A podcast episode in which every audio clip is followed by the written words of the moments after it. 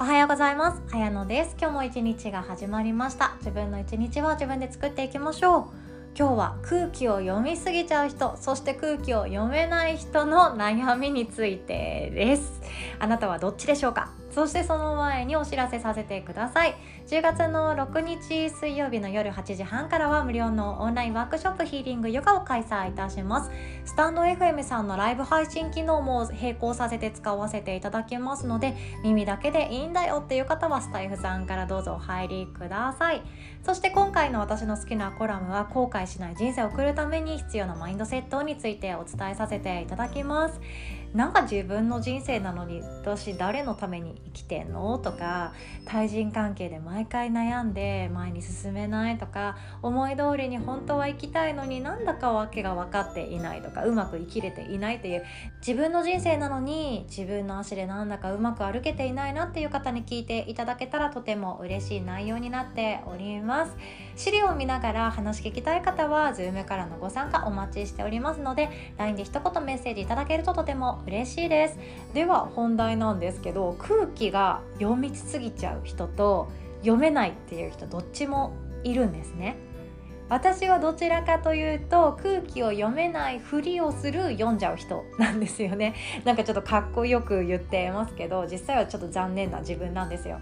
中にはですね私と似たような人がいて今あの人怒ってるけど場の空気がどんどん悪くなったらやばいから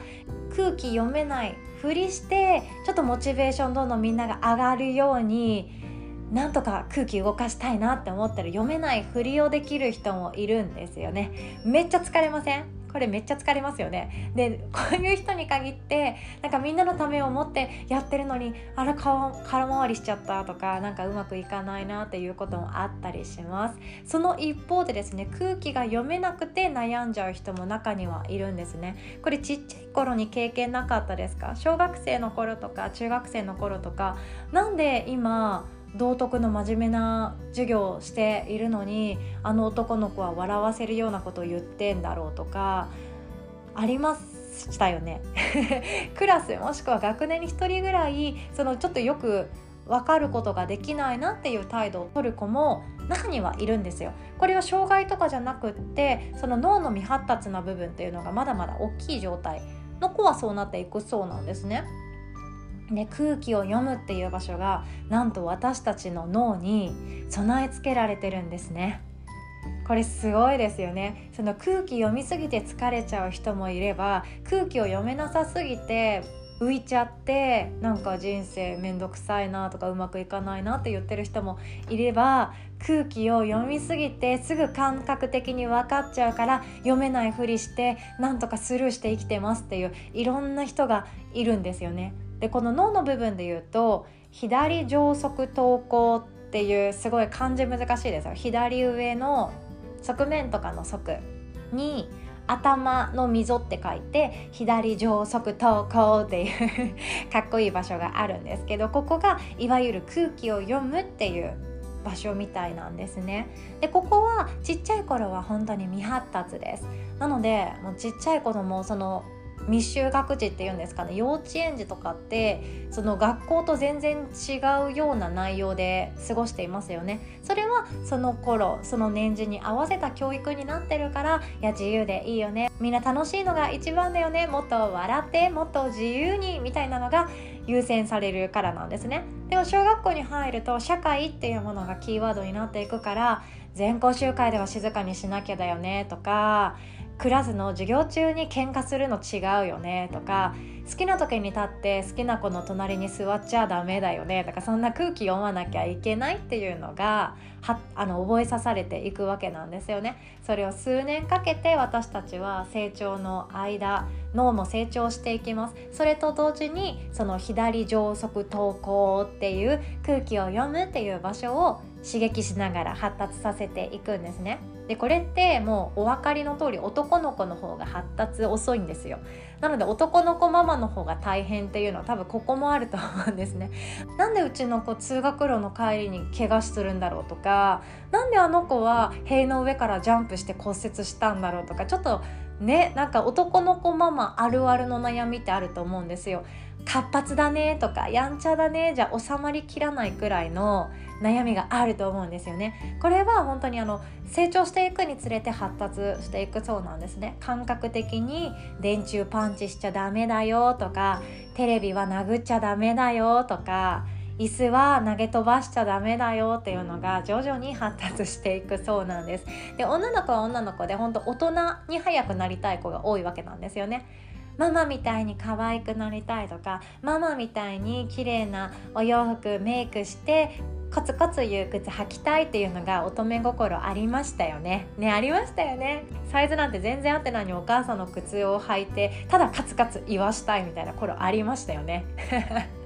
うちの娘も「えママヒールの靴買ってよ」って言うんですけど私はヒールの靴あんまり好きじゃないのでカツカツ言う靴全然履かないんですよね。なので自分がカツカツ言わしたいがために私のサイズのカツカツ言う靴をですねデパート行くたんびに欲しがるんですね。誰が履くのみたいな感じで思うんですけど女子って面白いですよね。でこれも本当に個人差があって大人になっても未発達発達が遅れているっていう人がいるんですよ。これは仕方のないことでそれがですね大体みんなが同じになっていくっていうのが7なんと40歳ぐらいなそうなんですよ。どれだけ空気が読めない人っていうのも40歳ぐらいに足並みが揃うっていうふうに言われているんですね。空気を読みすぎちゃって疲れる人も40歳ぐらいになんだかいろんなものを手放してどんどん楽になっていくそうなんですよね。これってすごい面白いなって思いますなので私あの人生の春夏秋冬に捉える話すごいしっくりくるので好きなんですね。中国の本当大昔の考え方で、えっと、0から20歳ぐらいまでが冬冬って言われていていろんな人と喧嘩するしうまくいかないし周りと比べて自分はああだこうだダメだとかいろんなこと言いますよね。で今度20代から40歳手前くらいまでが人生の春。なんですね。やっと芽を出すんですよね。ここで根を張って芽を出していろんなこと踏みつけられたりもしたしからされそうにもなったし周りのことに周りに流されそうになってしおれそうにもなったけど何度か生きてますっていうのが20代30代なんですね。辛いですよね。でやっと夏が来るっていうのが40歳以上っていうふうに言われてるのってここにも通ずるんじゃないかなって思ったんですよね。40代を生きてる頃の自分の両親もすごくなんか楽しそうだった気がするんですよね。あと私は高校生の頃になんかわかんないけど習い事するのは面倒くさいからあの近くのフィットネスジムに行ってたんですよこれも変わってるってよく言われるんですけど中でもその頃から好きだったヨガと太極拳とあとスイミングっていうのをやっていたんですね誰かに習いに行くのはもう高校生ぐらいになると本当面倒くさくって自分のその勉強の合間に体を動かすのが好きだったのでフィットネスジム行ってたんですけどその頃に仲良くなった女性ってみんな30代後半から40代だったんですよね。えあいのちゃんってさその18歳でその考え方マジいけてるよねみたいな感じでなんか対等に喋ってくれる大人の女性が私は本当に大好きだったんですね。その頃からそこで出会っていた人はもう経営者だったりとか起業家さんとか多かったので私も知らないうちに感化されてたのかななんても思いました。なんか40代めっちゃ楽しそうなイメージなんですよね。30代になる時に30代は楽しいよってその親戚のお姉ちゃんとか言っていたのもなんとなくわかるんですよね。30代って本当もっと自分を楽にして生きていいんだっていうのもあったんですけど多分40代もっと楽しいと思います。自分の脳の仕組みっていうのもやっと整ってくるし周りと比べてどうこうじゃなくて私はこれまでを生きてこれただからこれからも自分を生きていくっていうような考え方になっていくんじゃないかななんても私の妄想の中で今思っているんですね。でここであのヒントなんですけど空気を読みすぎちゃって辛い人。空気が読めなさすぎて辛い人。そして空気を読んでないふりをしちゃって心が疲れちゃう人。いろんな人がいるんですけど周りにですね楽に考えている人とか同じようなことが起こったとしても楽に考えている人近くにいませんか？なんとなくだけどいませんか？多分そういう人はですね空気を読みすぎるとか読まなさすぎるとか読んでないふりをするというその極端じゃなくてちょうどいいところを柔軟に自分で選択している人なんですね。空気読まなさすぎちゃう私もう仕方ない残念で終わらすんじゃなくってえじゃあそういうなんかなんでか知らないけどうまくいってる人人間関係あんまり悩んでいない人どんな仕事とかどんな職場とかどんなプロジェクトに携わってもなんか波を立てない人どんな風に喋ってんだろうどんな風に接してるんだろうっていう風に自分がその人を分析してみてください。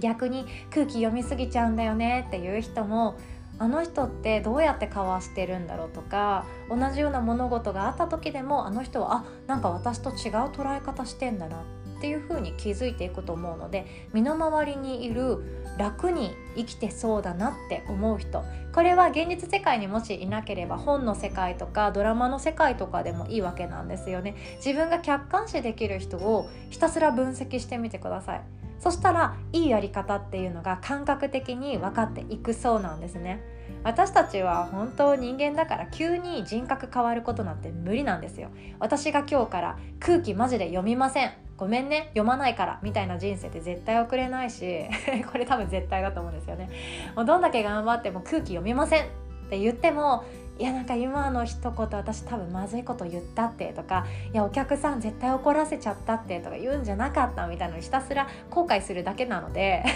自分の生き方をすぐに変えることって本当難しいと思うんですよね。でも周りにいる楽に生きてる人とか本の世界ドラマの世界映画の世界どこでもいいので自分が憧れる存在って一人ぐらいいると思うんですよね。その人が現実世界にいたらどうするんだろう？って考えてみたり自分と照らし合わせたりその人の立場になって考えてみるっていうやり方だけで徐々に極端な考え方っていうのは和らいでいくそうなんですね。自分の人生一度きりです。まだ冬の方も春の方も夏の方もいずれは実りの秋がやってくるんですよ。そう1年の実りの秋やってきましたね。今秋です。新年にまいた種実ってますか？どうでしょう？そして来年も早い話ちょっとここだけの話でしていいですか？1月の初めサンカルパやろうと思っているんですよね。で皆さんのスケジュール聞きながらあのスケジューリングしたいと思ってるんですけど今年も1月2日の夜にオンラインでサンカルパしようかなと思ってますのでまだまだ公表はしてないんですよ。まだまだこのこの音声でしかまだ話していないんですけど予定合うかもなーっていう方はですね夜8時からやろうと思ってます。なので一緒に願い事を1年の目標を書きたいという方是非とも予定開けていただけるととっても嬉しいです。またこれは決まり次第公にしていきたいと思っております。では今日も最後までお聴きくださりいつも本当にありがとうございます。素敵な一日お互い作っていきましょう。おしまい。